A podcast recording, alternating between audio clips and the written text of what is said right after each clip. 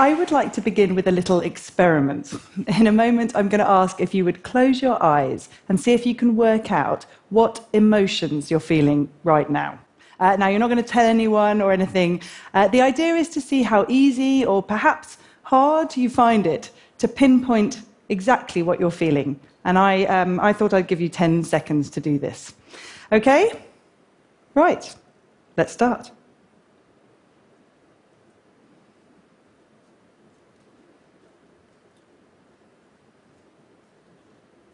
Okay, that's it, time's up. How did it go? You were probably feeling a little bit under pressure, maybe suspicious of the person next to you. Did they definitely have their eyes closed? Uh, perhaps you felt some strange, distant worry about that email you sent this morning, or excitement about something you've got planned for this evening. Maybe you felt that exhilaration that comes when we get together in big groups of people like this. The Welsh call it hwyl, from the word for boat sails. Or maybe you felt all of these things. There are some emotions which wash the world in a single colour, like the terror felt as a car skids. But more often, our emotions crowd and jostle together until it is actually quite hard to tell them apart. Some slide past so quickly you'd hardly even notice them, like the nostalgia that will make you reach out to grab a familiar brand in the supermarket. And then there are others that we hurry away from, fearing that they'll burst on us like the jealousy that causes you to search a loved one's pockets. And of course, there are some emotions which are so peculiar you might not even know what to call them. Perhaps sitting there, you had a little tingle of a desire for an emotion one eminent French sociologist called ilinx, the delirium that comes with minor acts of chaos. So, for example, if you stood up right now and emptied the contents of your bag all over the floor. Perhaps you experienced one of those odd, untranslatable emotions for which there's no obvious English equivalent. You might have felt the feeling the Dutch call gezelligheid, being cozy and warm inside with friends when it's cold and damp outside. Maybe if you were really lucky, you felt this basorexia, a sudden urge to kiss someone. we live in an age where knowledge of emotions is an extremely important commodity, where emotions are used to explain many things, exploited by our politicians, manipulated by algorithms. Emotional intelligence, which is the skill of being able to recognize and name your own emotions and those of other people, is considered so important that it is taught in our schools and businesses and encouraged by our health services. But despite all of this, I sometimes wonder if the way we think about emotions is becoming impoverished. Sometimes we're not even that clear what an emotion even is. You've probably heard the theory that our entire emotional lives can be boiled down to a handful of basic emotions. This idea is actually about 2,000 years old. But in our own time, some evolutionary psychologists have suggested that these six emotions happiness, sadness, fear, disgust, anger, surprise are expressed by everyone across the globe in exactly the same way, and therefore represent the, the building blocks of our entire emotional lives. Well, if you look at an emotion like this, then it looks like a simple reflex. It's triggered by an external predicament, it's hardwired, it's there to protect us from harm. So you see a bear, your heart rate quickens, your pupils dilate, you feel frightened, you run very, very fast. The problem with this picture is it's not entirely, doesn't entirely capture what an emotion is.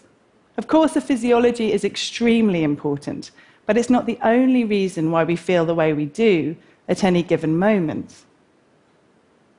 What if I was to tell you that in the 12th century, some troubadours didn't see yawning as caused by tiredness or boredom like we do today, but thought it a symbol of the deepest love?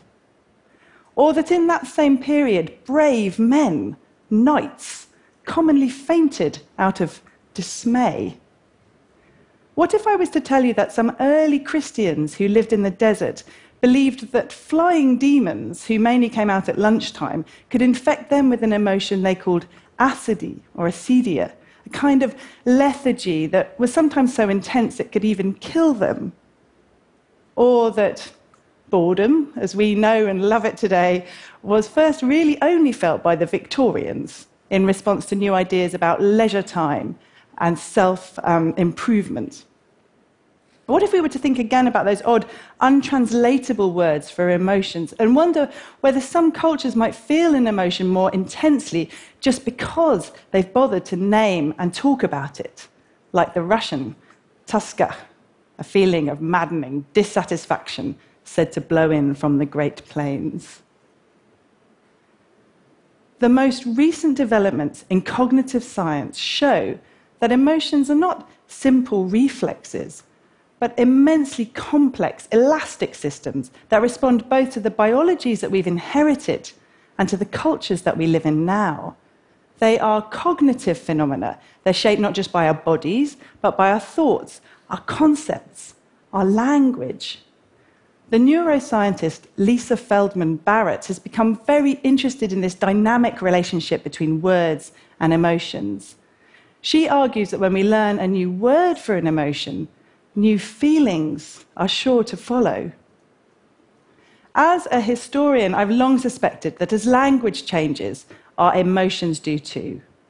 When we look to the past, it's easy to see that emotions have changed, sometimes very dramatically, in response to new cultural expectations and religious beliefs, new ideas about gender, ethnicity, and age, even in response to new political and economic ideologies. There is a historicity to emotions that we are only recently starting to understand.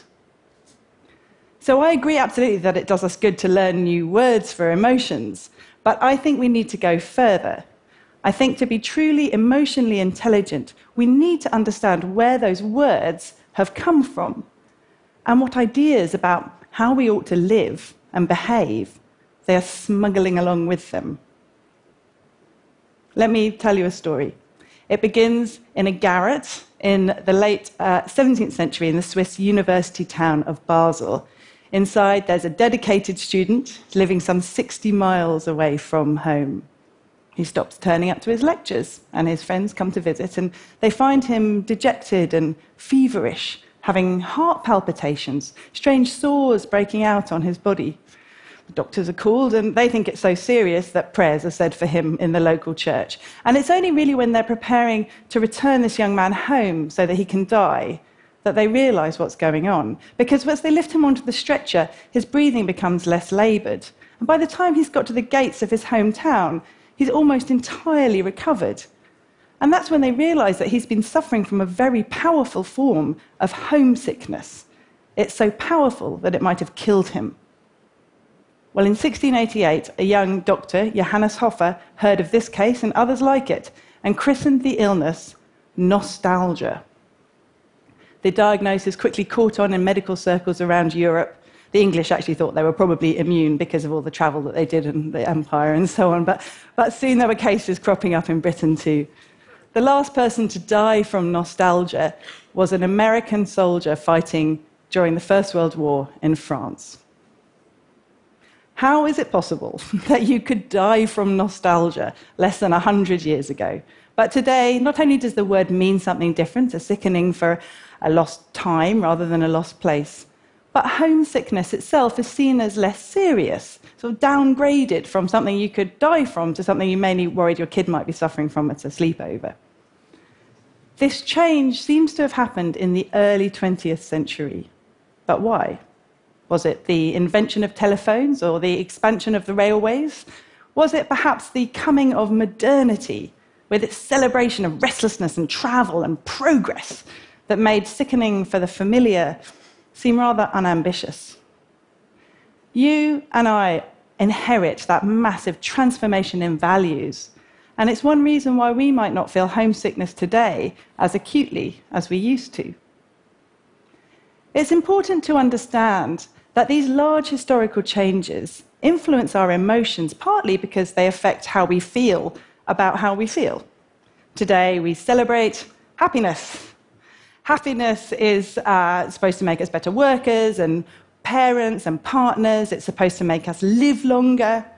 In the 16th century, sadness was thought to do most of those things. It's even possible to read self help books from that period, which try to encourage sadness in readers by giving them lists of reasons to be disappointed. These self help authors thought you could cultivate sadness as a skill, since being expert in it would make you more resilient when something bad did happen to you, as invariably it would. I think we could learn from this today. Feel sad today, and you might feel impatient, even a little ashamed. Feel sad in the 16th century, and you might feel a little bit smug. Of course, our emotions don't just change across time, they also change from place to place. The Baining people of Papua New Guinea speak of awumbuk, a feeling of lethargy that descends when a house guest finally leaves. Now, you or I might feel relief. But in Baining culture, departing guests are thought to shed a sort of heaviness so they can travel more easily. And this heaviness infects the air and causes this awumbuk. And so what they do is leave a bowl of water out overnight to absorb this air. And then very early the next morning, they, they wake up and have a ceremony and throw the water away. Now, here's a good example of spiritual practices and geographical realities combining to bring a distinct emotion into life and make it disappear again. One of my favorite emotions is a, is a Japanese word, amae.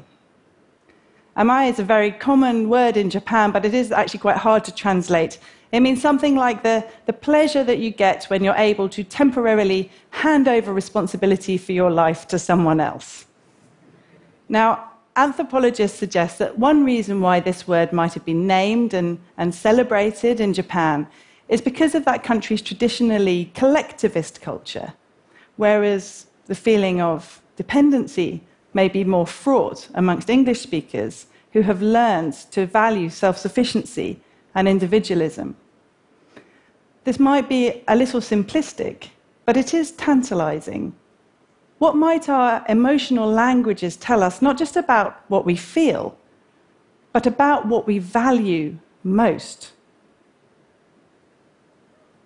Most people who tell us to pay attention to our well being talk of the importance of naming our emotions. But these names aren't neutral labels. They are freighted with our culture's values and expectations, and they transmit ideas about who we think we are. Learning new and unusual words for emotions will help attune us to the more finely grained aspects of our inner lives. But more than this, I think these words are worth caring about because they remind us how powerful the connection is between what we think and how we end up feeling. True emotional intelligence requires that we understand the social, uh, the political, the cultural forces that have shaped what we've come to believe about our emotions and understand how happiness or hatred or love or anger might still be changing now. Because if we want to measure our emotions and teach them in our schools and listen as our politicians tell us how important they are, then it is a good idea that we understand where the assumptions we have about them have come from and whether they still truly speak to us now. I want to end with an emotion I often feel when I'm working as a historian. It's a French word, dépaysement. It evokes the giddy disorientation that you feel in an unfamiliar place. One of my favourite parts of being a historian is when something I've completely taken for granted, some very familiar part of my life, is suddenly made strange again. Dépaysement is unsettling, but it's exciting too. And I hope you might be having just a little glimpse of it right now. Thank you.